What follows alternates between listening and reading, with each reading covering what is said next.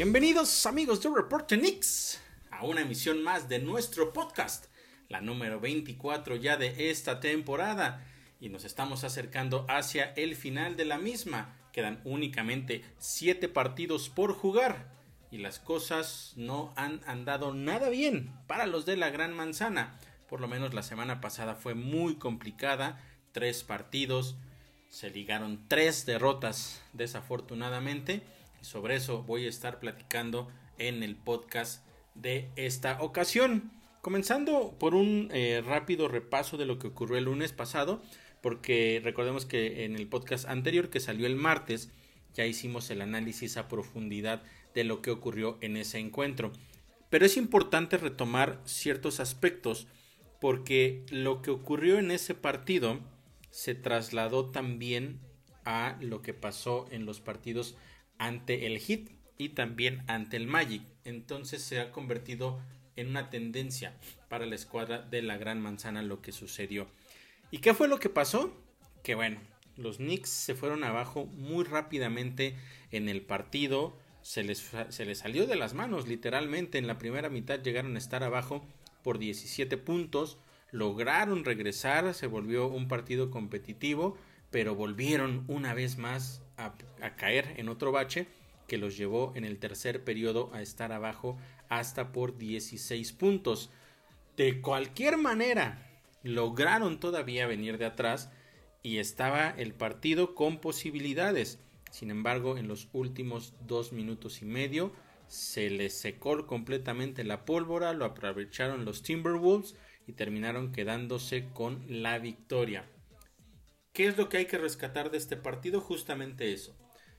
Que los Knicks han empezado a tener estos baches en los partidos muy considerables en los que se van abajo por doble dígito. Y muchas veces les ha alcanzado para venir de atrás, pero no siempre para cerrar los encuentros. Entonces eso sucedió el lunes en contra de los Timberwolves. Ahora, vamos ahora sí a lo que pasó el partido del miércoles en contra de la escuadra de Miami. Otra derrota, segunda consecutiva. Esta fue por marcador de 120 a 127. Era un partido clave, en verdad clave para las aspiraciones de los Knicks rumbo a la postemporada. Porque había que recordar que estaban en el quinto lugar. Abajo de ellos estaban los Nets y solo un pasito abajo estaba el Heat, que ellos eh, en ese momento se encontraban en posición de play-in en el séptimo lugar, pero si, se, si lograban ganarle el partido como fue a los Knicks, pues las cosas cambiaban completamente. Entonces este duelo era muy importante. Sabíamos que los dos anteriores de esta temporada los habían ganado precisamente los de la Gran Manzana, sin embargo, habían sido partidos muy cerrados, se ganaron únicamente por dos puntos, solamente dos puntos de diferencia en esos duelos. El primero en el Madison Square Garden cuando tuvo eh, Tyler Hero la posibilidad de ganar el encuentro con su último disparo prácticamente cuando expiraba el reloj, un triple desde la esquina que afortunadamente no logró entrar y de esa manera los Knicks se quedaban con la victoria. En el segundo partido, que fue en Miami, ahí habían tenido los Knicks una, extraordinaria primera mitad, habían dominado, parecía que podía ser un partido con una diferencia muy amplia a su favor. La segunda mitad fue una historia completamente diferente en donde la defensiva de Miami fue clave para venir poco a poco de atrás.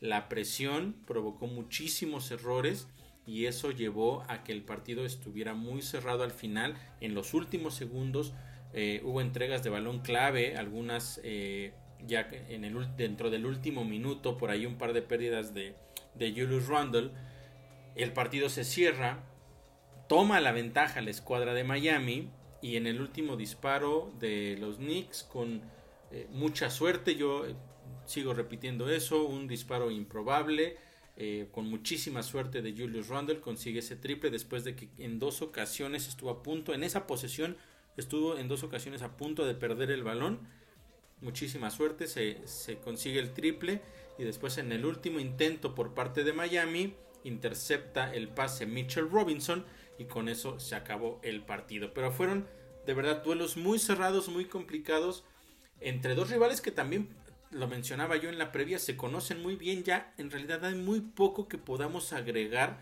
de, de estos duelos porque son rivales que se conocen, que saben qué pueden hacer, saben cuáles son las debilidades del otro equipo. Entonces, la, el resultado final no pasa tanto en muchas ocasiones por lo que puedan eh, ser las estadísticas en el aspecto de quién es mejor ofensiva, quién es mejor defensiva, sino por la ejecución de cada uno de los, de los eh, jugadores dentro de la duela.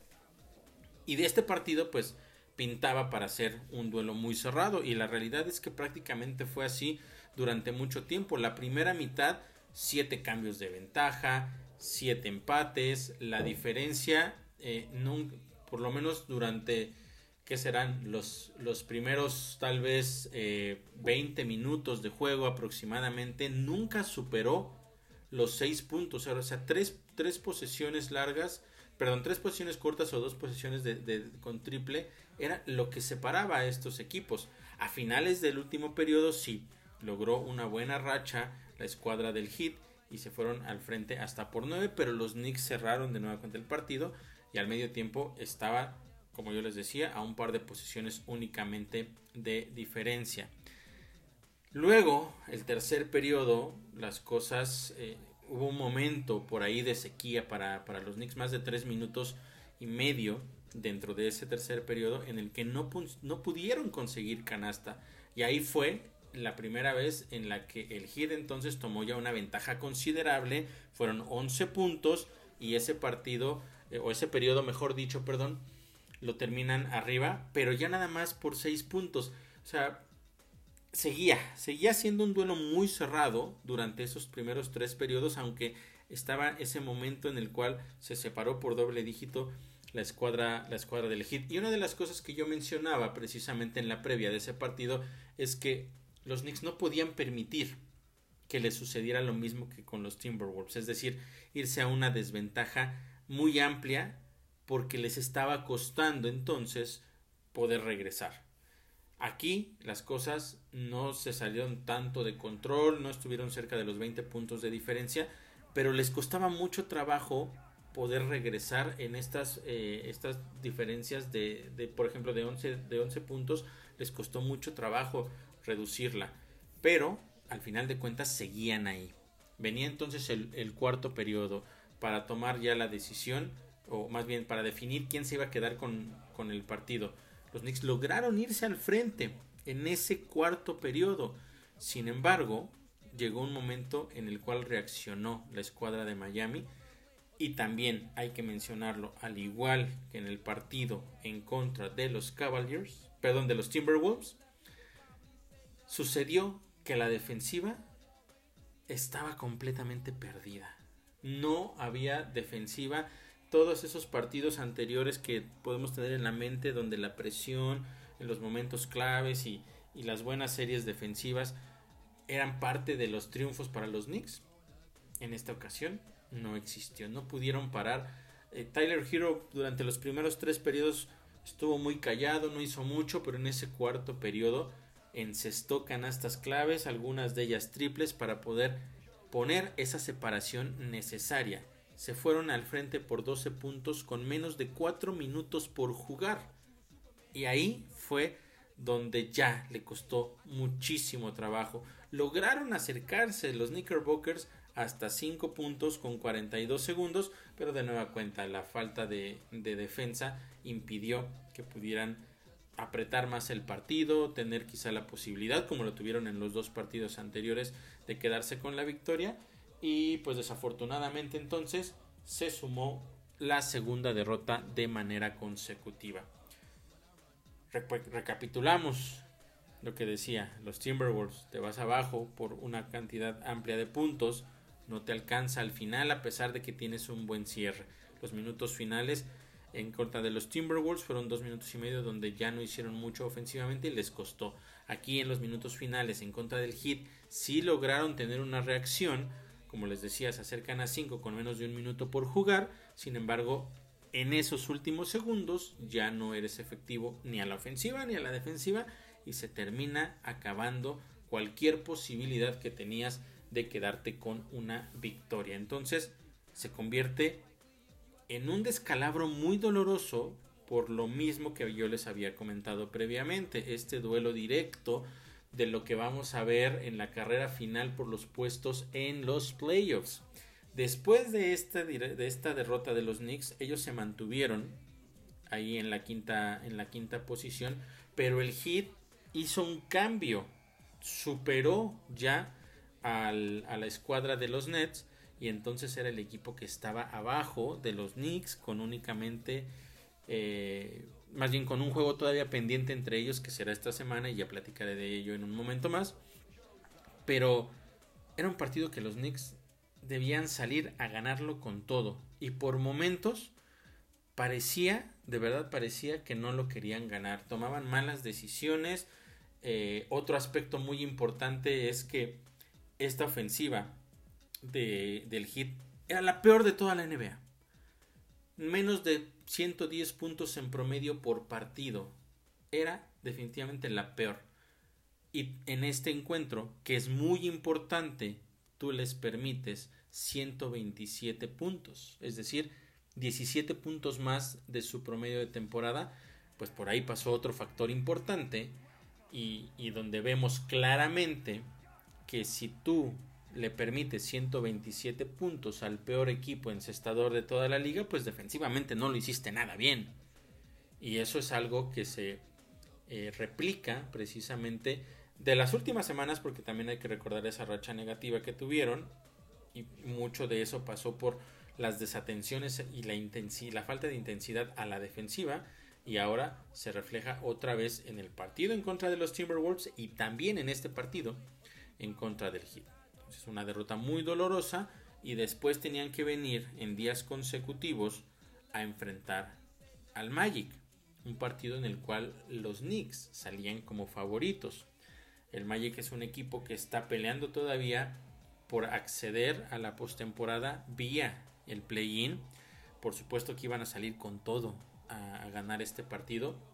Se terminan llevando la victoria 106 a 111 en un duelo que quizá pudo haberse definido por más puntos de acuerdo al desarrollo que hubo a lo largo del mismo.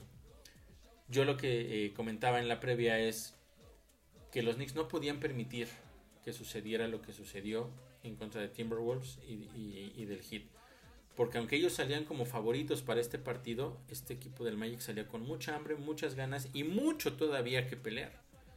Y es un equipo joven que en los minutos finales, por supuesto, tienen todavía la capacidad y también la fuerza y la energía para poder pues competir a, un, a un máximo nivel. Y si a eso le agregábamos lo que ocurrió en el partido anterior entre ellos, que lo terminan ganando los Knicks, pero muy cerrado en los últimos minutos. Recordemos que ese partido Orlando dominó durante prácticamente todo el encuentro y los Knicks no pudieron tomar la ventaja definitiva sino hasta que faltaban minuto y medio por jugar. Tomaron la ventaja y lograron concretar ese cierre y con eso se quedaron con la victoria. Pero entonces, teniendo eso en cuenta, pues los Knicks tenían que entender que no iba a ser un partido nada sencillo y la importancia era en dos, en dos aspectos. Uno, no podías volver a perder después de que acabas de caer con el hit, necesitas seguir manteniendo distancia. Tienes problemas porque se te están escapando los equipos muy temprano. Tienes que empezar más fuerte también los partidos, evitar que sean ellos los que tomen eh, la ventaja y más eh, eh, tomando en cuenta esto que les comento, la experiencia previa que tuvieron en contra de este equipo de Orlando. ¿Y qué pasó? Pues bueno, pasó exactamente todo lo contrario. Porque los Knicks tuvieron un arranque de partido de verdad pésimo. Pésimo. Eh, eh, solo para poner una, una, de las tantas estadísticas aquí sobre la mesa. 3 de 19. 3 de 19 en triples.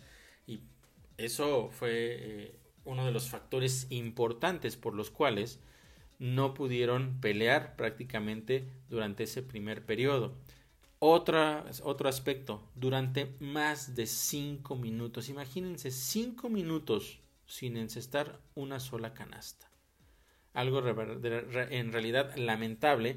lo que se vivió en ese primer en ese primer periodo y por supuesto fue algo que aprovechó el Magic porque se fueron al frente por 19 puntos y aquí está justamente la tendencia que yo les mencionaba partidos en los cuales los Knicks están permitiendo que los rivales les tomen una amplia ventaja pueden regresar en algunas ocasiones lo han hecho en este mismo partido lograron reponerse en algún momento pero no en todos los juegos les va a alcanzar y los Knicks deben de estar pensando que este tipo de situaciones contra equipos eh, mucho mejores y ya en playoffs probablemente no van a poder remontar. No lo hicieron en este, va a ser mucho más difícil en los otros.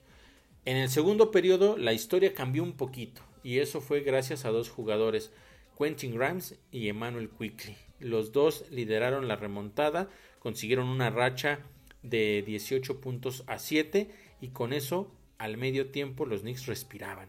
Respiraban porque ya la ventaja era de menos de doble dígito, eran 8 puntos únicamente y parecía que ya estaban entrando en ritmo, que se encaminaban a tener un mejor tercer periodo y una mejor segunda mitad en general. Pero ¿qué sucedió? Pues todo lo contrario, porque el tercer periodo fue prácticamente una copia de lo que sucedió en toda la primera mitad. De inmediato, la escuadra de Miami se fue al frente, dominó la primera parte de ese tercer periodo y lograron tomar una ventaja de nueva cuenta de 19 puntos. Esto es importante que lo mencionemos porque dos veces en el partido, después de que regresas y te vuelves a poner competitivo, por segunda ocasión te vas abajo por 19 puntos. No pueden estar permitiendo que esto suceda. Afortunadamente tuvieron un extraordinario cierre en ese tercer periodo. De nueva cuenta, gran eh, actuación de Quentin Grimes y de Emmanuel Quickly que consiguieron canastas en momentos clave y eso les permitió cerrar ese tercer periodo con una racha de 25 a 6. Pero volvemos a lo mismo. ¿Cuántas rachas vas a poder encontrar dentro de un mismo partido para volver a poner, o ya sea ponerte al frente o volver a competir en el encuentro? Al final, después de esa gran remontada, lograron irse al tercer periodo o terminar ese tercer periodo con el marcador empatado. Entonces ahí podríamos decir, bueno, no se jugó bien, hay muchas cosas que ajustar, pero para los últimos 12 minutos no hay nada para nadie y lo va a ganar el que ejecute de una mejor manera. Y bueno, pasamos entonces a ese último periodo en donde en los primeros minutos una vez más con la posibilidad, o sea, vienes de una gran remontada. Estabas abajo por 19 en el tercer periodo. Cierras con una racha de 25 a 6. Tienes el momento del juego Arrancas el cuarto periodo completamente perdido y entonces Orlando aprovecha y vuelve a tomar una buena ventaja que fue en ese momento ya únicamente de 8 puntos, pero que a lo largo de ese último periodo fue clave porque las deficiencias defensivas mismas que ya mencioné que vimos en contra del equipo de Miami y también en contra de los Timberwolves, pues impidieron que tú pudieras eh, detener, eh, detener eh, a, los rivales y pues gracias a eso se fueron al frente y fue ya muy complicado, pero de verdad muy complicado para los neoyorquinos poder regresar. Lo intentaron con 13 segundos, se acercaron todavía a 3 puntos, pero bueno, ahí es donde ya saben que viene este baile de se acercan, sacan la bola, le, le cometen falta y toda esta situación, todo este show final que ya sabemos que a veces lo único que termina haciendo es alargar los partidos, muy pocas veces se logra conseguir la remontada en esos minutos finales. Los Knicks entonces lo terminan perdiendo 106 a 111 y era la tercera derrota de manera consecutiva. Los Nets y el Heat estaban ya únicamente a dos, este, juegos de distancia. Y el momento, por supuesto, no es para los de la Gran Manzana una semana entonces con tres partidos, tres derrotas, derrotas importantes en específico la de la del Hit contra Timberwolves, ya lo comentaba yo en el podcast anterior, también era importante porque fue un partido en el cual no estuvieron ni Edwards ni Towns, dos de los jugadores más importantes de esa escuadra, y aún así lo terminaron perdiendo. Porque eh, subestimaron a otros jugadores que terminaron siendo importantes. Y eso pues es algo que no, que no puedes permitir. Recordemos que en ese partido de lunes, eh, Prince consiguió 35 puntos, 12 de 13 en tiros de campo, 8 de 8 en triples. Y, y de esa manera te terminan ganando un partido con armas diferentes a las que tú no, bueno, de las que tú no tenías a lo mejor contemplado que lo hicieran. Pero lo que yo comentaba precisamente de ese partido es, ok, Taurian Prince te mete el primer triple, mete el segundo, mete el tercero. No lo tenías en la mente, pero ojo, este muchacho tiene la mano caliente. No es posible que durante todo el partido no le, no le pusieran una marca para tratar de detenerlo. Y fue clave. De hecho, él terminó consiguiendo la canasta que puso la distancia final para acabar con las aspiraciones de los Knicks. En el caso entonces del partido en contra de Miami, es un duelo que no te podías permitir eh, perder y aún así no fuiste efectivo ni a la ofensiva ni a la defensiva en los minutos finales. Y contra la escuadra de, Miami, yo no sé si hubo también un poco de exceso de confianza, sabiendo precisamente que los dos, los dos equipos están como en realidades diferentes, mientras los Knicks están prácticamente a punto de asegurar un lugar directo a los playoffs. La escuadra de Miami, del, del Magic, perdón, está buscando colarse en uno de sus últimos lugares al play-in. Entonces no sé si también el exceso de confianza pudo haber sido un factor clave en ese partido. Lo que sí es un hecho que afectó y que lo hemos visto a lo largo de la temporada, aunque los Knicks han logrado sacar victorias importantes sin la presencia de, Jalen Bronson, la realidad es que este equipo se ve muy diferente cuando él no está. Sí, Emmanuel Quick le está haciendo una labor extraordinaria, ha ayudado también muchísimo al equipo, pero hay momentos muy en específicos en los cuales la presencia sobre la duela de Jalen Bronson es clave. Y en esta ocasión, pues a los Knicks les terminó perjudicando también la ausencia de este jugador, que desde mi particular punto de vista, y lo he mencionado yo, es el MVP de este equipo, no hay nadie mejor.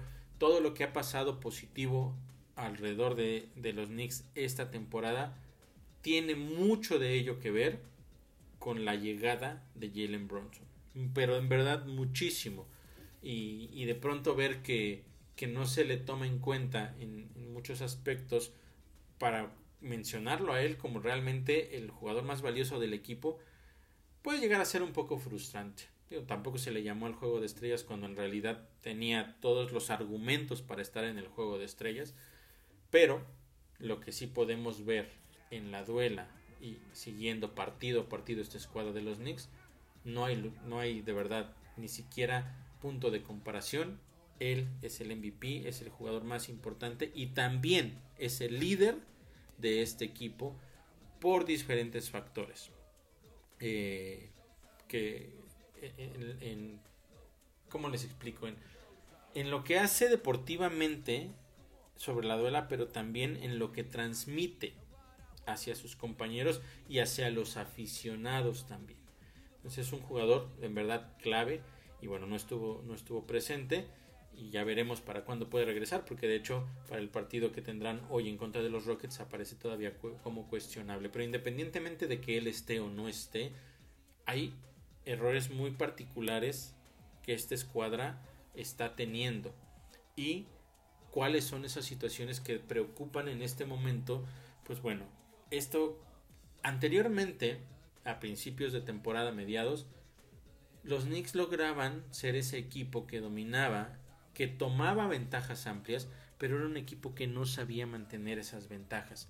Recordemos que llegaban a estar abajo, arriba por doble dígito, a veces hasta por más de 20 puntos y terminaban teniendo cierres de partidos cardíacos en donde a veces los ganaban, a veces los perdían pero no eran capaces de mantener esas ventajas porque cometían muchos errores de juicio, tiros eh, eh, apresurados cuando no los necesitaban, pérdidas de balón, exceso de control de balón, muchos detalles en específico que hacían que terminaran complicándose o incluso perdiendo esos partidos.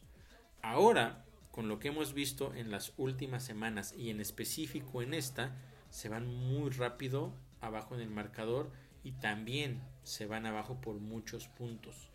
Y regresar es una cosa que se les ha estado complicando, como ya lo platiqué y como ya lo pudieron analizar ustedes también con base en lo que les mencionaba. Puedes regresar una vez, puedes alcanzar a regresar una segunda, pero el desgaste también, tanto físico como, como emocional, ya a veces no te alcanza para hacerlo una tercera vez. Y eso fue lo que sucedió, por ejemplo, en el partido en contra del Magic. Entonces, ahora ese es el problema que tienen los Knicks. Cuando antes era mantener las ventajas, hoy están dejando que se les vayan los, los equipos y venir de atrás no siempre va a ser tan sencillo. Y como yo lo mencionaba, un aspecto muy importante es, este era el Magic. Y sí, es un equipo que tiene mucha hambre, que tiene jóvenes, que tiene mucho talento, pero no son los Celtics, no son los, eh, no son los 76ers, no son los Cavaliers, que probablemente sea el rival al que se enfrenten en, en los playoffs.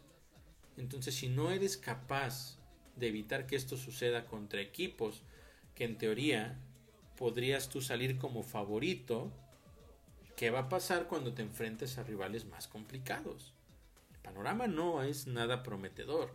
Tendrán que hacer muchos ajustes. Afortunadamente, se vinieron varios días importantes de descanso. Fue ese partido eh, el jueves y desde entonces no, no tuvieron encuentros. Descansaron viernes, sábado y domingo y ahora jugarán en contra de los Rockets, que es uno de los peores equipos de, de toda la NBA. Entonces eso podría también eh, podría ser un factor positivo porque podrías tomar como, como un momento importante para poder ganar, para retomar confianza, pero también, al igual que en contra de Orlando, el exceso de confianza te puede terminar afectando, puede ser todo lo contrario de lo que tú estabas esperando.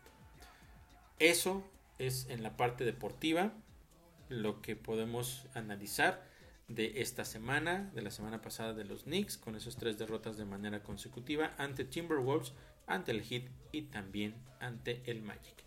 Pero hubo un aspecto muy importante que no podemos dejar fuera. Y eso fue algo que sucedió precisamente en contra del equipo del Magic. Estaba terminando el cuarto y en una jugada, eh, por cierto, muy accidentada, donde eh, no, no, se, no se quedaba nadie con el balón, lo recuperaban los Knicks, lo perdían, lo perdían después eh, el, Magic. En el último momento, el que se queda con el balón es Julius Randle. Julius Randle intenta pasar el balón y en una jugada me parece completamente natural de intentar evitar que él pasara el balón. Ya también tampoco tenía mucho, mucho por qué, por qué pelear porque se estaba acabando el reloj. Intenta pasarlo, hay un contacto, va a la duela, no marcan falta. Y se levanta Julius Randle muy molesto y dirigiéndose hacia el oficial. Eso de inmediato se percata Quentin Grimes y Emmanuel Quickly. Entonces es Grimes el primero que se acerca a Julius Randle para decirle que se calme, que el partido pues está en la línea, que el partido está empatado, que se puede todavía hacer muchas cosas positivas y ganar el partido. Lo hace un lado. Lo hace un lado de una manera muy grosera. Y se empieza a dirigir al oficial reclamándole lo que, lo que él considera que era una falta. Y yo ya lo he mencionado previamente. Puede que sí sea falta, puede que los oficiales se equivoquen, puede, puede ser lo que ustedes quieran. Sin embargo, tienes que mantener la mente en el juego, mantener la calma y entender que hay líneas que no puedes rebasar. Y eso le pasó la semana anterior. Le pasó cuando eh, tira el codazo, le terminan marcando una falta técnica en contra de los Kings. Y en la banca, yo lo mencionaba también previamente en, los, en un podcast anterior, en la banca no se ve claramente en la transmisión, porque lo tapa Obi Toppin, pero no sé si le tira el manotazo a Obi o literalmente le tiró el manotazo muy molesto a Tom Thibodeau. Ese tipo de cosas no pueden pasar. Y en este partido, después de reclamar y después de que le estuvieran diciendo que se tranquilizara, por supuesto le marcaron una falta técnica Y después, la actitud. La actitud de este señor en contra de Emmanuel Quickly fue en verdad pésima. La manera en la que lo ve con un odio, de verdad, lo pueden ustedes ver en, las repeticiones, lo termina viendo con odio, le empieza a gritar de una manera que no puedes gritarle, ni siquiera, no estoy hablando solamente de a un rival, porque a un rival tampoco puedes hacer eso, pero menos a tu compañero, menos a un compañero que aparte ha demostrado que es uno de los mejores jugadores esta temporada y que mucho de lo que han hecho los Knicks se ha debido también a las grandes actuaciones que ha tenido Emmanuel Quickly y por eso debe estar considerado en, eh, en, la, en las opciones para ser el sexto mejor hombre en toda la NBA. Pero aparte de todo eso, es tu compañero. Y la manera en, lo en que le grita, la manera en que lo manotea. Después tuvo que llegar también Johnny Bryan a tratar de, tranquilizarlo. Y cuando se va yendo como hacia el vestidor, cómo voltea de una manera retadora y con esa mirada de odio hacia... No se ve en la toma, pero quiero yo creer que fue hacia el oficial por lo que le había marcado. Y se va entonces al vestidor. Con la falta técnica, está el partido empatado, regresaron entonces al cuarto periodo y eh, el tiro libre y se van al frente del Magic. Pero bueno, insisto, no es la primera vez que esto sucede con Julius Randle. Y ya basta. De verdad, ya basta de que se le di, que le siga diciendo a este señor, uno de los líderes del equipo, el más valioso del equipo. Se le ha reconocido de miles de formas porque lo mandaron al juego de estrellas, porque ha conseguido récords con los Knicks. Pero eso no importa absolutamente nada. Necesitan entenderlo, necesitan dejar de poner a este señor en un pedestal cuando no tiene derecho a ser ni siquiera nombrado como el mejor jugador de este equipo. Porque no importa cuántos puntos pueda meter, no tiene la capacidad de entender los momentos del juego y en muchas de las ocasiones termina perjudicando más al equipo de lo que puede ayudarle con la cantidad de puntos que encesta. El partido en contra de Miami, y yo lo dije, el partido en contra de Miami, donde tiene ese triple, donde gana el equipo después de, de, de, ese triple maravilloso o milagroso, mejor dicho, venía precedido de dos, dos series de manera consecutiva en donde primero los Knicks tuvieron la posibilidad de acercarse, de irse al frente, perdón, y en la siguiente de empatar el partido cuando ya estaban abajo y en esas dos series quien perdió la bola fue Julius Randle. Al final terminó, terminó perdón, consiguiendo ese triple que le da la victoria a los Knicks. Sí, pero los Knicks no hubieran estado en esa posición si él no hubiera tomado sus malas decisiones, como lo ha hecho durante toda la temporada, como lo ha hecho en gran parte de su presencia en esta escuadra de los Knickerbockers. Ya basta, ya basta de justificar a este señor. No pueden seguirlo viendo como uno de los líderes del equipo. Podrán decir, es que la semana pasada que trompió, es que, que se acercó eh, empató a, a para uno de los mejores anotadores en la historia de los Knicks con 57. Sí, increíble récord. No podemos negarlo. Pero el año pasado, el año pasado, señores, Ivan Fournier se convirtió en el jugador con más triples en la historia de los Knicks. Y no por eso es un histórico de la franquicia. ¿Tiene un récord? Sí, no es histórico. Y tan no es histórico como ya se vio en el hecho de que ni siquiera está considerado para jugar esta temporada. Jugó muy poco al inicio, fue banqueado durante mucho tiempo, cuando ya no hubo otra opción lo volvieron a meter, medio tuvo momentos importantes y otra vez está relegado a la banca. Pero a este señor, a Julius Randle, le dan todas las oportunidades sin importar lo que haga sin importar a quién ofenda, sin importar todos los errores que comete. Yo lo he dicho, no importa la cantidad de puntos que consigas si terminas perjudicando más a tu equipo. Y gran parte de lo que él ha hecho se debe también a otro jugador importante como es Jalen Bronson. Jalen Bronson que ha sido el comandante de este equipo y gracias a él en muchas ocasiones termina siendo Julius Randle el que consigue más puntos, pero no muchas veces es por él, sino por las posibilidades que le abre Jalen Bronson, con una mentalidad muy diferente de juego a la que ese señor tiene. Y lo que es pésimo todavía, más aún de todo esto, es que he visto por todos lados en redes sociales a gente justificándolo, justificando que haya hecho eso y que dicen que si los oficiales y no importa, no importa si los oficiales se equivocan, no puedes hacer eso y punto. Y también he visto videos en los que suben a Patrick Ewing haciendo esto, a Kobe Bryant y a Michael Jordan. Me tomo un momento para respirar porque de verdad es que esto es en verdad ofensivo. No pueden poner en una misma conversación a este señor, a Julius Randle, junto a Patrick Ewing, a Kobe Bryant y a Michael Jordan. No pueden.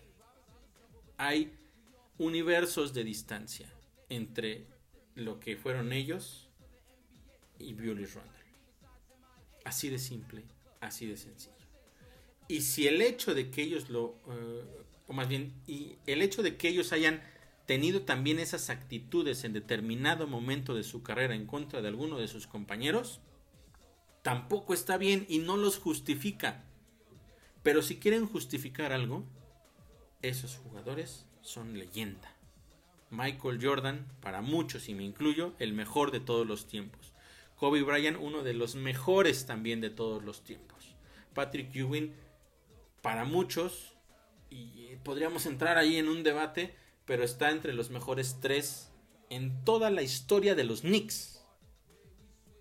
Y la manera en que se jugaba en la época de Ewing era muy diferente a lo que se juega hoy. Pero él, insisto, sí es una leyenda de esta escuadra de la Gran Manzana. No pueden ponerlo en una misma conversación, punto y se acabó. Dejen de justificar a Julius Randle.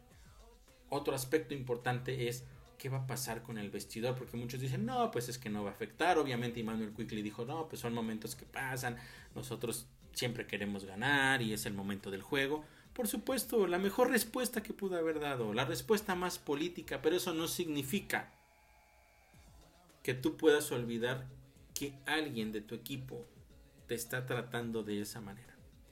Cuando hay una extraordinaria armonía entre los demás jugadores y este señor viene a manchar, a poner estos momentos de tensión dentro de un vestidor que no los tiene.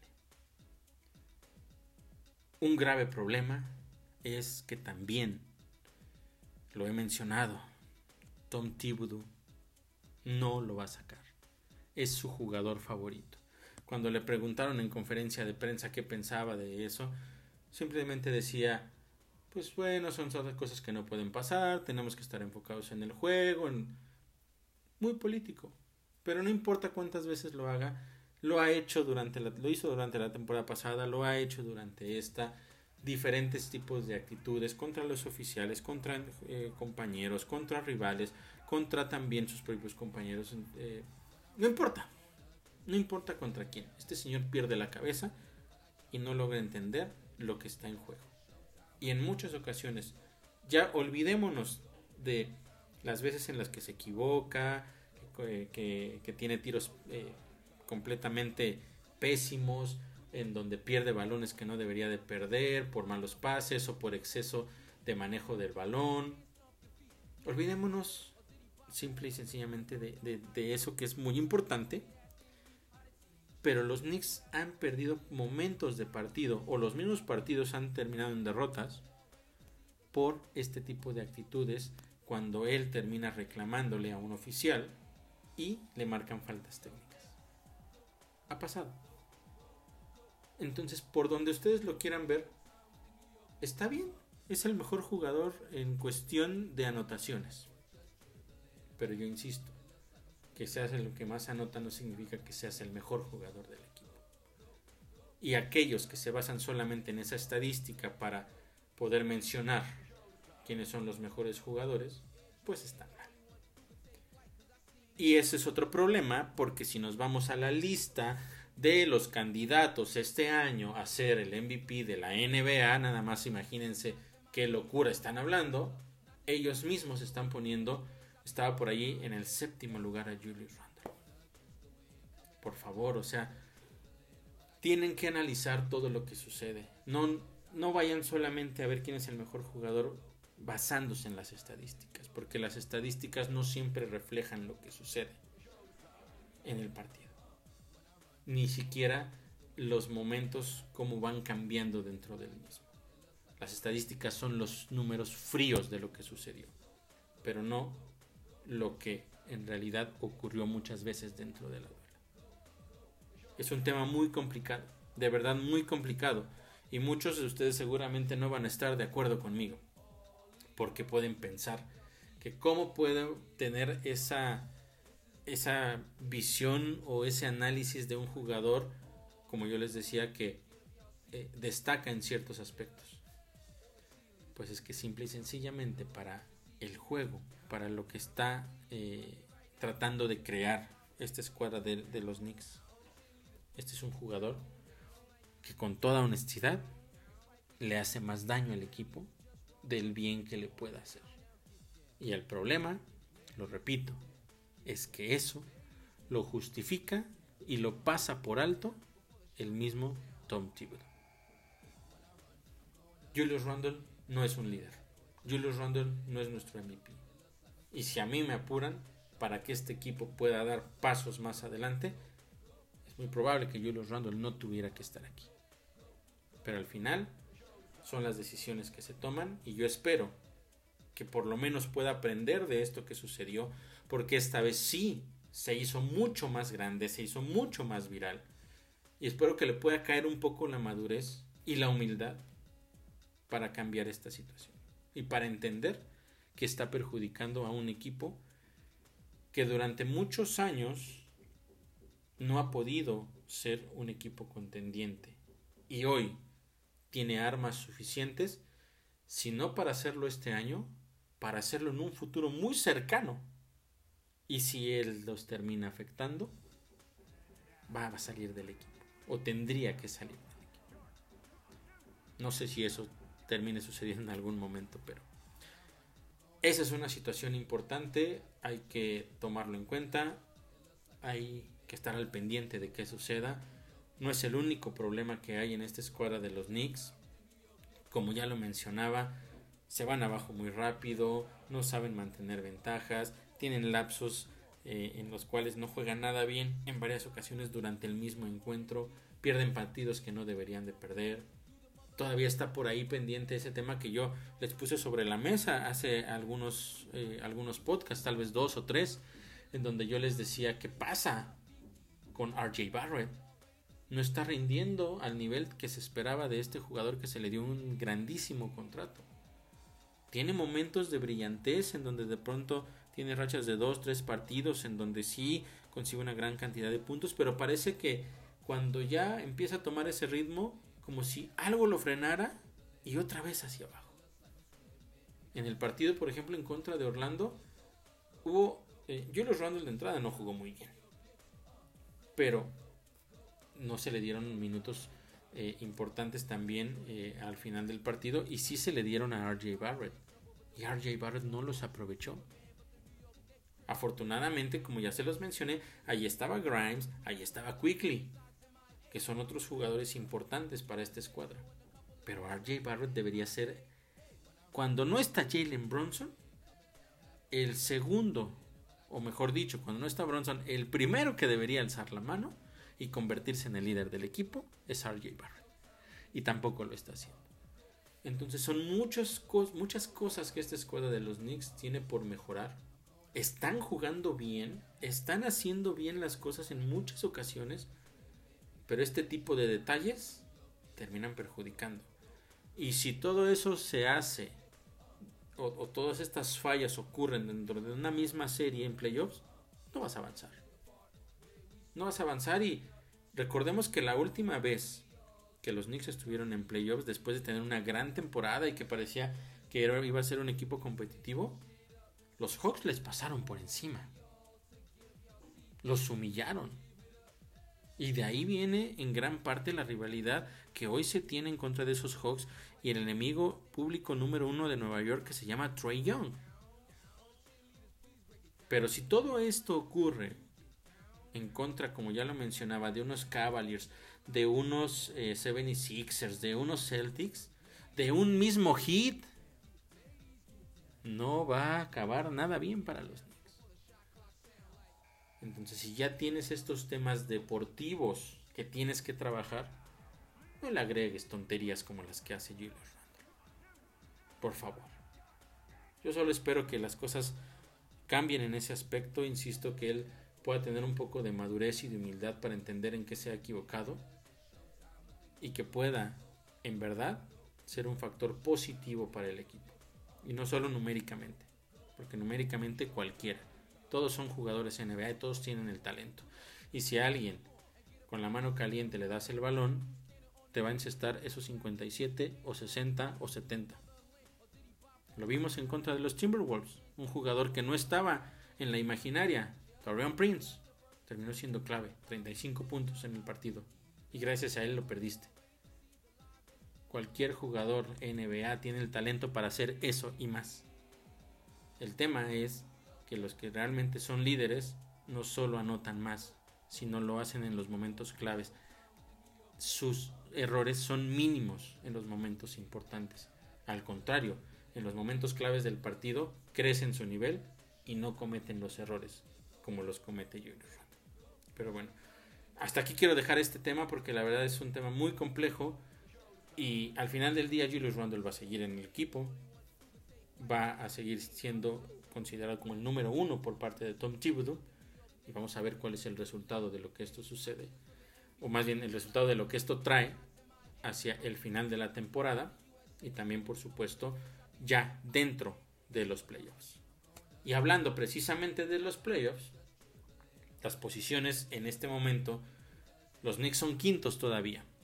Alcanzar ya al cuarto lugar que son los Cavaliers realmente es casi una locura. Son, eh, si no me equivoco, son cinco juegos de diferencia. Y con lo que queda, pues es más complicado. Quintos los Knicks. Sextos los Nets porque hubo un partido entre los Nets y el Heat esta misma semana posterior al partido en contra de los Knicks y lo ganaron los Nets. Y gracias a eso, la distancia sigue siendo de dos juegos ante estos mismos dos rivales y los Nets son entonces como les decía 6 y el Heat bajaron al séptimo, al séptimo lugar. Siete partidos por jugar para estos tres equipos. Pero viene una cosa muy importante y aquí ya voy a entrar a lo que se viene esta semana. Es el partido de hoy en contra de los Rockets. Segundo peor equipo de toda la NBA. Los Knicks lo tienen que ganar. No hay opción. No hay opción. Pero hay que recordar que el primer partido de la temporada entre ellos, que fue a principios de enero, fue un duelo en el cual no estuvo Jalen Bronson porque eh, fue en esa racha donde se ausentó varios partidos por una lesión. Y en la primera mitad los Knicks estaban de verdad para llorar. En, el segundo, en la segunda mitad las cosas fueron diferentes y eh, terminaron quedándose ya con la victoria un poco cómoda. Fue uno de los partidos en donde empezó a brillar más Emmanuel Quickly, donde empezó a demostrar su calidad y por qué es tan importante para este equipo. Pero a lo que voy con esto es que aún siendo uno de los peores equipos, hubo momentos en donde les pelearon a estos Knicks. No puede haber excesos de confianza y tienen, sí o sí, que salir a ganarlo de manera contundente. ¿Por qué? Porque si llegaran por algún motivo a perder ese partido, el miércoles se enfrentan al Heat en su último duelo de la temporada. Eso puede marcar una diferencia total en lo que parezca hacia el final de la temporada en las posiciones. Los Knicks tienen que ganar hoy y el miércoles también lo tienen que ganar. Es decir, está de más lo que les pueda comentar al, respecto del partido del miércoles en contra del Heat, porque hay mucho en juego. Y después, el viernes, te vas a enfrentar a los Cavaliers.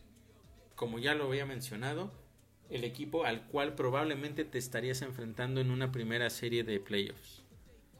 Es un partido durísimo, de verdad durísimo para los Knicks. No va a ser nada fácil. No pueden de verdad bajar el ritmo, al contrario, tienen que elevar su nivel de lo que hemos visto en las últimas semanas, porque esta, esta, los duelos de esta semana son más que claves, más que claves para los playoffs. Y el domingo cierran el partido, la semana, jugando en contra de los Wizards. El cuarto partido contra ellos, los Wizards están peleando por un último lugar en el play-in, van a salir con todo. Jugadores que han sido imparables, como Kuzma, como Porzingis, en los partidos previos. Los Knicks ganaron dos de los tres anteriores. En las victorias, la, la diferencia no fue mayor. En una fue por seis y en la otra fue por 4 puntos y la derrota fue por 11 puntos. Entonces han sido partidos, las victorias han sido muy cerradas eh, para esta escuadra de los Knicks y, como ya les mencionaba, los Wizards vienen en busca de colarse al, al play-in, al igual que el Magic. Esperemos un partido igual de cerrado. No ser una semana nada fácil, y menos después de todo lo que ya platicamos de lo que ocurrió la semana anterior esta semana se va a ver mucho del carácter que tiene este equipo y lo que pueda llegar a ser y qué tanto va a poder pelear en los playoffs. Es prácticamente un hecho, todavía no está garantizado, pero en sus manos está entrar directo. Pero si esta semana las cosas no les salen bien, ojo, porque incluso la calificación de manera directa estaría en juego. Los Knicks necesitan ganar porque pueden caer hasta el play-in. No, o sea, matemáticamente todavía incluso podrían quedar fuera de, del play-in, pero creo que eso sería ya un, un tema demasiado drástico, demasiado dramático. Tendría que pasar una verdadera tragedia para que eso ocurriera. Pero de esta semana depende la, el acceso directo a los playoffs y mantenerse en ese quinto lugar es clave por el rival al cual te vas a enfrentar. Pero ya lo estaremos viendo. Va a ser eh, interesante lo que podamos ver, como ya les decía, aprender mucho de, de lo que demuestra este equipo esta semana y nos va a hablar qué tanto tiene la capacidad, el carácter, el talento por supuesto que sabemos que lo tiene, pero principalmente el carácter para reponerse de los momentos difíciles y ser un equipo que pueda pelear en la postemporada, que no va a ser nada fácil. Y bueno, ya lo estaré platicando de, todo lo que sucede esta semana el próximo lunes. Ahí está toda la información de lo que ocurrió la semana pasada, tanto en temas deportivos como esta situación que ya les mencionaba de Julius Randle, que yo lo dejo por supuesto como siempre a su consideración. Esa es mi, mi manera de ver las cosas. Habrá quien esté a favor, habrá quien no pero al final del día esto es algo que está ocurriendo dentro del equipo de la Gran Manzana y que por supuesto que yo tenía que ponérselos sobre la mesa. Les agradezco que me hayan acompañado una vez más en este podcast, el número 24, y estaré yo de vuelta entonces la próxima semana, el lunes, con una emisión más de nuestro podcast, The Reporter Knicks.